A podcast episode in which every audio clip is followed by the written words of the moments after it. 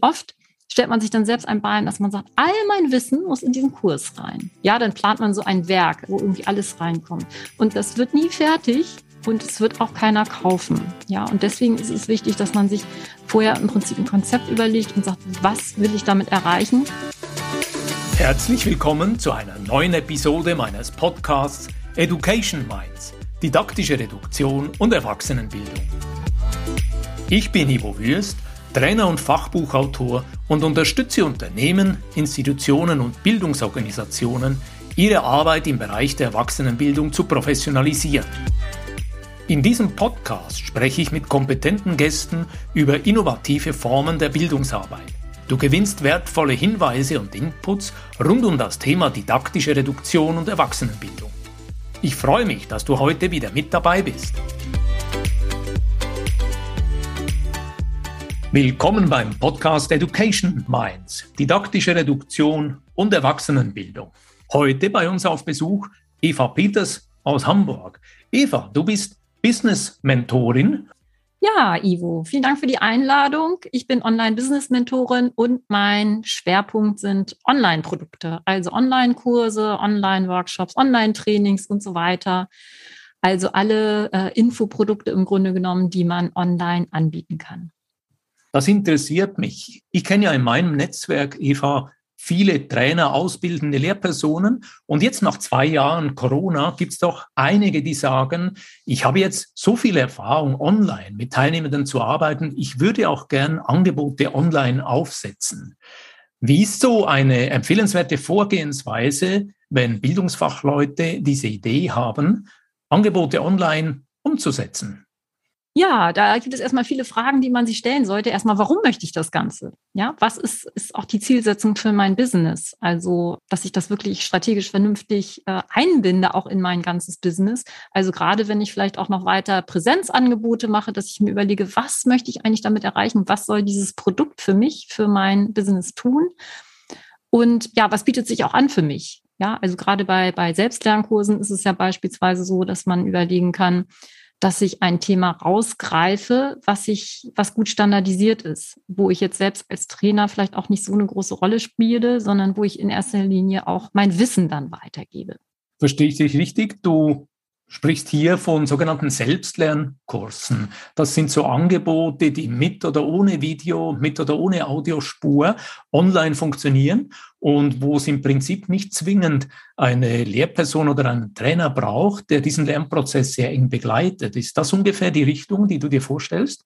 Ganz genau. Also das wäre ein Selbstlernangebot, aber ebenso gut kann man natürlich auch begleitete Gruppenangebote machen oder auch ähm, Einzelcoachings natürlich auch, ne? dass man feste Coaching-Pakete schnürt oder Trainingspakete, die man dann eben anbietet. Und der Vorteil ist dann eben, dass man nicht jedes Mal wieder, ja, wenn ein Kunde anfragt, sozusagen auf Anfrage ein maßgeschneidertes Angebot erstellt, sondern dass man sagt, ich weiß, ich kenne meinen Markt, ich kenne mein Wissen und ich erstelle selber ein Angebot, was dann von den potenziellen Kunden gekauft werden kann. Das ist der Unterschied. Und ob es nur ein reines Selbstlernangebot ist, was man ohne Trainer dann absolvieren kann, oder eben ein begleitetes Angebot. Da kommt es ein bisschen wirklich drauf an, was möchte ich dann selber? Und bei vielen ist es natürlich, ich möchte Zeit sparen. Ja, also ich möchte nicht jedem jedes Mal wieder das Gleiche erklären, sondern ich möchte Zeit sparen und da kann ich halt ein kurzes Selbstlernangebot machen oder ein E-Book und sagen, wenn Kunden das anfragen oder wenn Kunden das über die Webseite finden, dass sie das einfach kaufen können und dann in Eigenarbeit im Prinzip durcharbeiten können. Jetzt gibt es ja viele Fachkolleginnen und Kollegen in meinem Netzwerk, die sind sehr erfahren, die sind seit Jahren unterwegs und die wissen, wie man Trainings aufsetzt, wie man Trainings durchführt, wie man Trainings auswertet. Aber so ein Online-Kurs erstellen, das ist ja nochmal eine ganz andere Dimension. Gibt es so einen Ablauf, der sich aus deiner Sicht bewährt hat? Wie geht man am besten an so ein Projekt Online-Kurs erstellen an? Ja, da sagst du was Richtiges. Das ist ein bisschen anders, als wenn ich jetzt ein Training habe, wo ich dann wirklich auch einen konkreten Gegenüber habe, für den ich weiß, für den ich dieses Training mache. Sondern bei einem Online-Kurs muss man sich das natürlich vorher selber überlegen, für wen möchte ich das dann machen. Ja, dass man im Grunde genommen in seiner breiten äh, Gruppe von Kunden, potenziellen Kunden, guckt, für wen möchte ich dieses Angebot machen? Ja, für wen eignet sich das auch? Und dann geht man im Prinzip Schritt für Schritt vor, dass man erstmal überlegt, ja, was ist, wie gesagt, mein eigenes Ziel? Was möchte ich gerne machen? wie viel Zeit möchte ich auch investieren, wie möchte ich das Angebot strategisch einsetzen für mich. Und dann ist es immer ganz wichtig, und da poche ich auch drauf, äh, du weißt es ja selber, Ivo, ähm, dass man für sich erstmal ein Konzept erstellt. Also sozusagen ein eigenes Briefing für sich erstellt, nicht um sich das Leben schwer zu machen oder um sich einzuschränken, sondern um für sich selber so eine Art Leitfaden zu haben, um nicht des Weges zu, abzukommen. Dann ist ja so, du hast es erwähnt, viele arbeiten schon sehr lange in ihrem Bereich und haben einfach ein unheimlich breites, breites Wissen und jahrelange Erfahrung. Und oft stellt man sich dann selbst ein Bein, dass man sagt, all mein Wissen muss in diesen Kurs rein. Ja, dann plant man so ein Werk, wo irgendwie alles reinkommt. Und das wird nie fertig, und es wird auch keiner kaufen. Ja, und deswegen ist es wichtig, dass man sich vorher im Prinzip ein Konzept überlegt und sagt, was will ich damit erreichen? Was ist das Problem der Leute, die das kaufen könnten? Welches Problem möchte ich mit diesem Kurs dann lösen? Und es gibt noch viele andere Aspekte, die in so ein Konzept mit reinkommen. Aber das ist für einen selber so ein bisschen, dass man sich einen eigenen Rahmen schafft, an dem man sich dann so ein bisschen langhangeln kann, wenn man dann diesen Kurs erstellt. Das Problem ist nämlich, dass viele anfangen, sich erstmal ganz viel Technik zu kaufen und dann sich ein Videostudio aufbauen, aber gar nicht genau wissen, was sie eigentlich machen wollen. Und dann kann man sich wahnsinnig verzetteln und das frustriert und man wird nie wirklich fertig. Und wichtig ist, dass man eben schnell, sage ich immer, startet und kleine Erfolgserlebnisse hat. Deswegen lieber mit einem kleinen Kurs starten und wie gesagt, erstmal ein Konzept erstellen und dann in die Umsetzung kommen.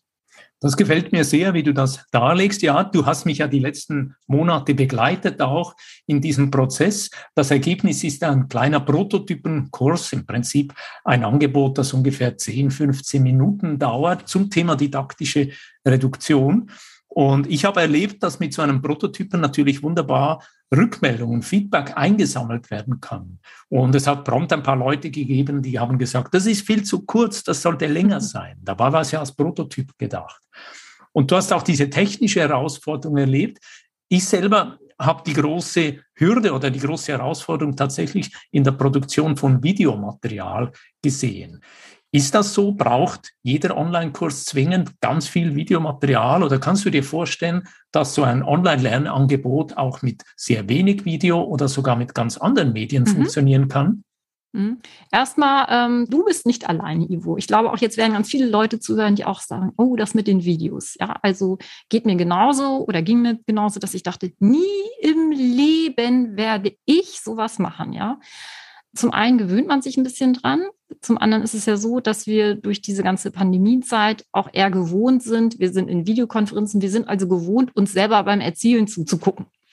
Das ist ja was, was ein bisschen komisch ist, wenn man auch in so eine Kamera einspricht. Und es ist so, nein, man muss keine Videos machen in Kursen. Äh, ich würde aber immer empfehlen, zumindest ein bisschen Video zu integrieren, einfach weil es wichtig ist, wenn man also als Experte, als Expertin sein Wissen vermitteln will und da ja auch als Selbstständiger unterwegs ist, dass man da seine Nase zeigt. Ja, das ist einfach, wir sind viel näher dann an den Leuten dran und die lernen uns besser kennen. Es ist ein anderer Vertrauensaufbau, wenn wir direkt mit den Leuten sprechen. Man kann wie die ähm, Online-Kurse natürlich auch machen per Audiokurs. Das ist aber nicht leichter, ja, weil der Perfektionismusanspruch, der einem ja oft ein Bein stellt, ist in Audios eigentlich noch viel größer, weil die Leute, wenn die dich nur hören, muss es eigentlich noch viel besser sein, als wenn sie dich noch sehen. Ja, weil man ja auf diese eine, äh, auf diese eine Spur sozusagen getrimmt ist. Und da muss die Qualität einfach wirklich noch besser sein. Es kommt natürlich immer auf das Thema drauf an. Also wenn ich jetzt einen Kurs mache, wo ich zeige, wie ich WordPress installiere, dann ist das als Audio relativ schwierig. Ne? Wenn ich sage, jetzt geh mal die dritte Zeile von oben, ungefähr fünf Zentimeter unter dem Sowieso-Button, das wird nicht funktionieren. Da macht man natürlich sowas wie Bildschirmteilen. Das heißt, man muss gar nicht so groß die Nase in die Kamera halten. Ja, genau, das Kurse ist ein wertvoller Gedanke, auch, je nach ne? Angebot. Ganz kann genau, sein, je nach Angebot. Dass es wirklich Bildmaterial braucht. Genau, es braucht Bildmaterial, man kann auch eine Präsentation machen, ne? man muss nicht immer als, äh, ich nenne es Talking Head, in die Kamera sprechen. Wie gesagt, man kann auch Audios machen und man kann auch reine Textkurse machen. Auch das gibt es. Ja, das ist äh, Online-Kurse, Selbstlernkurse, die umfassende, die nur aus Texten bestehen. Gerade wenn man sehr gut schreiben kann, also zum Beispiel beim Thema Schreiben, ja, bietet sich das natürlich an, wenn man jetzt äh, sonst Schreibworkshops beispielsweise macht. einen Online-Kurs zu machen, der nur aus Texten besteht. Man kann natürlich auch noch Schaubilder integrieren und so weiter und so fort. Aber man bräuchte jetzt kein so ein laufendes, äh, keine laufenden Medien wie Video oder Audio. Eva, ich würde noch gern dich fragen, was ist deine Erfahrung mit den sogenannten Kursabbrechern? Man hört sehr oft, dass Online-Kurse überdurchschnittlich viel abgebrochen werden. Und das zumindest ist ja im Vergleich bei Präsenzkursen eher weniger der Fall. Das heißt, Präsenzkurse, die die Leute bezahlt haben, da gibt es manchmal auch irgendwelche Vorgaben, 80, 85, 90 Prozent Präsenzpflicht. Aber bei Online-Kursen fällt das oft weg und es gibt so Statistiken, die behaupten, 85 Prozent der Online-Kurse werden niemals zu Ende gemacht.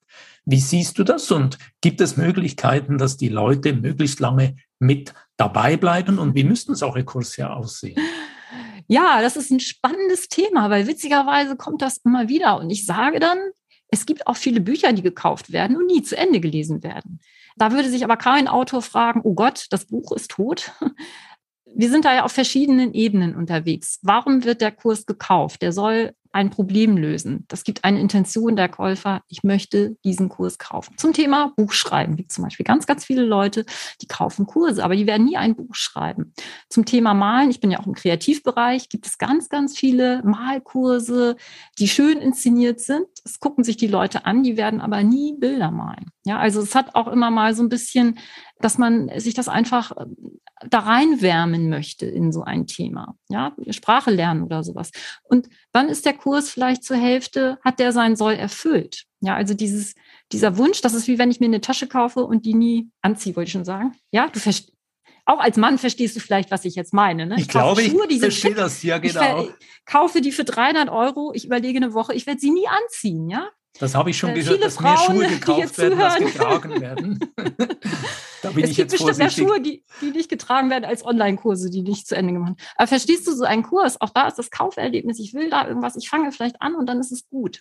Ja, aber jetzt mal Hand aufs Herz, wie können ja. wir es denn, wenn wir so einen Kurs bauen, machen, dass die Leute munter mit dabei genau. bleiben, dass sie einen Nutzen haben? Weil ich denke, letztendlich ist das Lebenszeit, die die Leute investieren.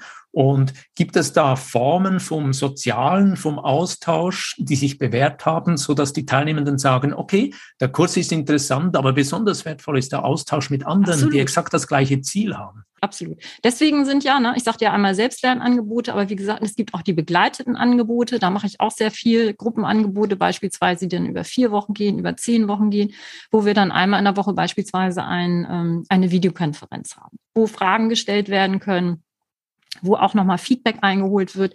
Zusätzlich ist man ja am geschützten Raum. Ja, man ist mit, mit Gleichgesinnten zusammen, die ein ähnliches Problem haben. Da kann man auch, geht man auch sehr ehrlich miteinander um. Und ähm, gerade für Trainer, Trainerinnen, die eben viel im Präsenzbereich arbeiten, für die ist es auch wertvoll, diesen Austausch mit ihren Teilnehmern zu haben. Und ähm, ich empfehle das auch immer, sowas zu integrieren auch vielleicht mal kleine Workshops zu integrieren, dass man sagt, Ne, wir machen noch was zu dem Thema so und so, nochmal einen extra Workshop, den integrieren wir, ist vielleicht anderthalb Stunden, wo wir direkt gemeinsam in Echtzeit zusammen online arbeiten. Das funktioniert sehr gut. Da kann man auch die Leute wunderbar wieder mit ins Boot holen, die vielleicht so ein bisschen das Gefühl haben, sie haben den Anschluss verpasst. Ja? Und inwieweit man jetzt solche ähm, interaktiven Elemente mit einbauen möchte, hängt natürlich mal vom Kursthema ab. Was braucht die Gruppe? Wer ist die Zielgruppe? Und was möchte ich eben selber auch? Und das können wir ja steuern, dass wir uns vorher im Prinzip überlegen, wie soll dieser Kurs sein? Das ist eben auch ganz, ganz wichtig. Möchte ich dieses Begleitete oder eben nicht? Dann ist es auch so, nicht jeder Teilnehmer, nicht jede Teilnehmerin möchte eine Begleitung. Das ist so ein bisschen Typsache, dass einige sagen, ich mache das ganz im stillen Kämmerlein. Diese Gruppe, ich will das gar nicht hören von den anderen. Das ist so ein bisschen Typsache. Und es gibt natürlich auch äh, das letzte, der letzte Punkt noch, wenn man jetzt solche reinen Selbstlernangebote hat, dass man zusätzlich den Leuten natürlich noch eine E-Mail schicken kann. Das kann man alles integrieren im Kursbereich, dass es automatisch läuft. Jeden Montag kriegen Sie eine Mail, das ist Modul ist freigeschaltet, mach jetzt die und die Aufgaben hier nochmal zur Reflexion, vielleicht am Freitag auch nochmal eine E-Mail, ne? was reflektiere nochmal deine Aha-Momente der Woche. Und ähm, auch man kann natürlich auch noch andere Dinge integrieren, wie Quiz und so weiter Da stehe ich jetzt nicht so richtig drauf, weil das meistens schlecht gemacht ist und ähm, dann ist es eher nervig für die Leute. Aber letztlich kann man eben ganz viel die Leute nochmal wieder ähm, aktivieren, dass man sagt, hey, ne, das hast du schon gelernt, super, jetzt lass uns mal äh, da und da weitermachen. Und es hängt natürlich auch immer davon ab, wie spreche ich mit den Leuten. Ne? Erzähle ich einfach nur mein Wissen oder spreche ich mit den Leuten und motiviere sie auch? Ne? Also dieses zwischen den Zeilen ist natürlich auch immer sehr wichtig. Denn es ist ja keine reine Wissensvermittlung oder Wissen ausschütten, sondern eben auf die Leute eingehen, indem wir direkt zu ihnen sprechen. Das ist halt auch sehr wichtig. Und über den Preis kann man natürlich auch was machen. Ein Kurs, der 0 Euro, 0 Franken kostet, wird garantiert nicht fertig gemacht. Wenn der Kurs 1000 Euro kostet, dann haben die Leute eine ganz andere, die haben sich das sehr gut überlegt und die haben ja selber die Motivation, diesen Kurs dann auch zu machen. Wenn sie es nicht machen, ist es ja ihre Entscheidung. Ja, aber das sind eben einfach so Stellschrauben, wo man so ein bisschen gucken kann, wo möchte ich selber hin, was ist es für eine Art von Kurs und wen möchte ich damit ansprechen. Ich würde gerne den Ball noch aufnehmen zum Thema Reduktion, weil wir haben uns ja kennengelernt im Rahmen von meinem neuen dritten Fachbuch Mini Handbuch didaktische Reduktion und du hast freundlicherweise für ein Interview mehr Fragen beantwortet. Und eine große Frage ist natürlich immer, wenn wir den Wechsel machen von Präsenzunterricht, wo wir in einem Raum arbeiten, vielleicht mit Tischen und Stühlen, und wir gehen Richtung Laptop oder wir gehen Richtung Smartphone, ich sage dann oft, dann haben wir 10 Zentimeter und nicht mehr 30 Quadratmeter. Und wenn wir nur noch 10 Zentimeter auf einer Smartphone-Oberfläche haben, müssen wir auswählen, müssen wir priorisieren, müssen wir reduzieren. Wie greifst du diesen Aspekt der Reduktion auf? Hast du hier Erfahrungen, wie du genau das Programm, den Inhalt äh, zuschneiden, anpassen kannst, so dass die Lernenden wirklich ihre Lernfortschritte erfahren können. Mhm. Also ich habe jetzt gar nicht so sehr, ähm, ich finde es gar nicht mit diesen 10 Zentimetern äh, Bildschirm so kritisch, sondern es kommt ja darauf an, dass wir die richtigen Themen auswählen. Und da ist es wirklich essentiell, dass wir genau gucken, wer ist die Zielgruppe. Ne? Welchen Wissensstand haben die und was ist ihre Motivation auch dieses Angebot zu nutzen? Was wollen die auch am Ende erreichen? Ja, sind es jetzt Leute, die einfach nur teilnehmen müssen? Ja, äh, sind, sind das Einsteiger, sind das Fortgeschrittene, sind das Kollegen, sind das Selbstzahler? Auch das ist ein ganz großer Unterschied. Und was motiviert sie? Was haben sie für ein Wissen? Und welches Wissen brauchen sie, um das Kursziel auch zu erreichen? Und das ist natürlich interessant, wenn man selber seinen Kurs konzipiert, dann fasst man sich nämlich oft äh, wirklich an die eigene Nase. Ich erlebe es ja selber auch äh, bei mir und natürlich bei meinen Kunden und Kundinnen, dass man denkt, ich weiß es zwar alles, aber was von diesem ganzen Konglomerat an Dingen muss da jetzt in diesen Kurs rein? Ne? Und da ist es wirklich besser zu sagen, nicht das noch am Wegesrand mitnehmen und dies und das und so und so, sondern wirklich ganz stracks quasi, dass man sich auf das Wesentliche fokussiert. Das ist nicht immer leicht, aber das ist eben auch ein Prozess. Und da kann man sich natürlich auch Resonanz einholen oder eben auch den Leuten sagen, wenn Fragen sind, frag. Und es kommen sicherlich Fragen, wo man sagt, das ist jetzt gar nicht mein Thema. Ja, kann ich nicht beantworten. Und bei anderen Fragen sagt man sich, okay, da kann ich noch was integrieren in den Kurs. Liebe Eva, das ist doch ein wunderbares Schlusswort. Resonanz, in Resonanz gehen mit potenziellen Interessenten, immer wieder Fragen, Rückmeldungen einsammeln und Mut zur Lücke. Mhm. Ich bedanke mich sehr herzlich für das Gespräch von heute. Ich würde sehr gerne zu einem späteren Zeitpunkt dich nochmal einladen und dann auch ein paar Fragen zum technischen Aufsetzen und zur Gestaltung und Umsetzung dir stellen. Jetzt einfach für den Abschluss, wie kann man mit dir in Kontakt treten? Wo finden dich unsere Zuhörerinnen und Zuhörer? Ja, sehr gern. Ich freue mich auf jeden Fall auf ein weiteres Gespräch mit dir, Ivo. Ähm, ich bin Eva Peters. Ich bin zu finden unter dem Online-Kurse Kompass, meiner Webseite. Und es gibt eben verschiedene Möglichkeiten, mit mir zu arbeiten. Das ist zum einen 1 zu 1, aber ich habe auch begleitete Gruppenangebote und auch äh, reine Selbstlernangebote zu eben verschiedenen Themen rund um das ganze Erstellen, Konzipieren von Online-Produkten. Also wer jetzt sagt, ich möchte einen Selbstlernkurs erstellen, oder sagt, ich möchte ein Gruppenangebot erstellen, kann mich einfach kontaktieren, sich beispielsweise zum Erstgespräch anmelden, wo wir einfach gucken können, kann ich dir überhaupt helfen und wenn ja, wie? Ich finde es nämlich auch mal ganz wichtig, dass man äh, gut zusammenarbeiten kann und ähm, ja, ich bin einfach gespannt und freue mich sehr, wenn mehr Menschen, die wirklich was auf dem Kasten haben. Ich sage es ja auch bei dir immer, Ivo, so viel jahrelange Erfahrung, sagen, ich will das jetzt mit diesem Online auch machen, weil es ist so wertvoll und es sind einfach unheimlich viele Leute draußen, die brauchen genau das. Und dank der Pandemie, müssen wir auch sagen, ist die Bereitschaft natürlich auch viel, viel größer geworden, online zu nutzen oder eben auch beides zu ergänzen, Präsenz und online. Und ich glaube, gerade das macht es dann auch letztlich so wertvoll. Eva, ich bedanke mich für das Gespräch. Ich werde die Adressen weiter unten dann in den Show Notes integrieren, damit die Leute dich auch kontaktieren können.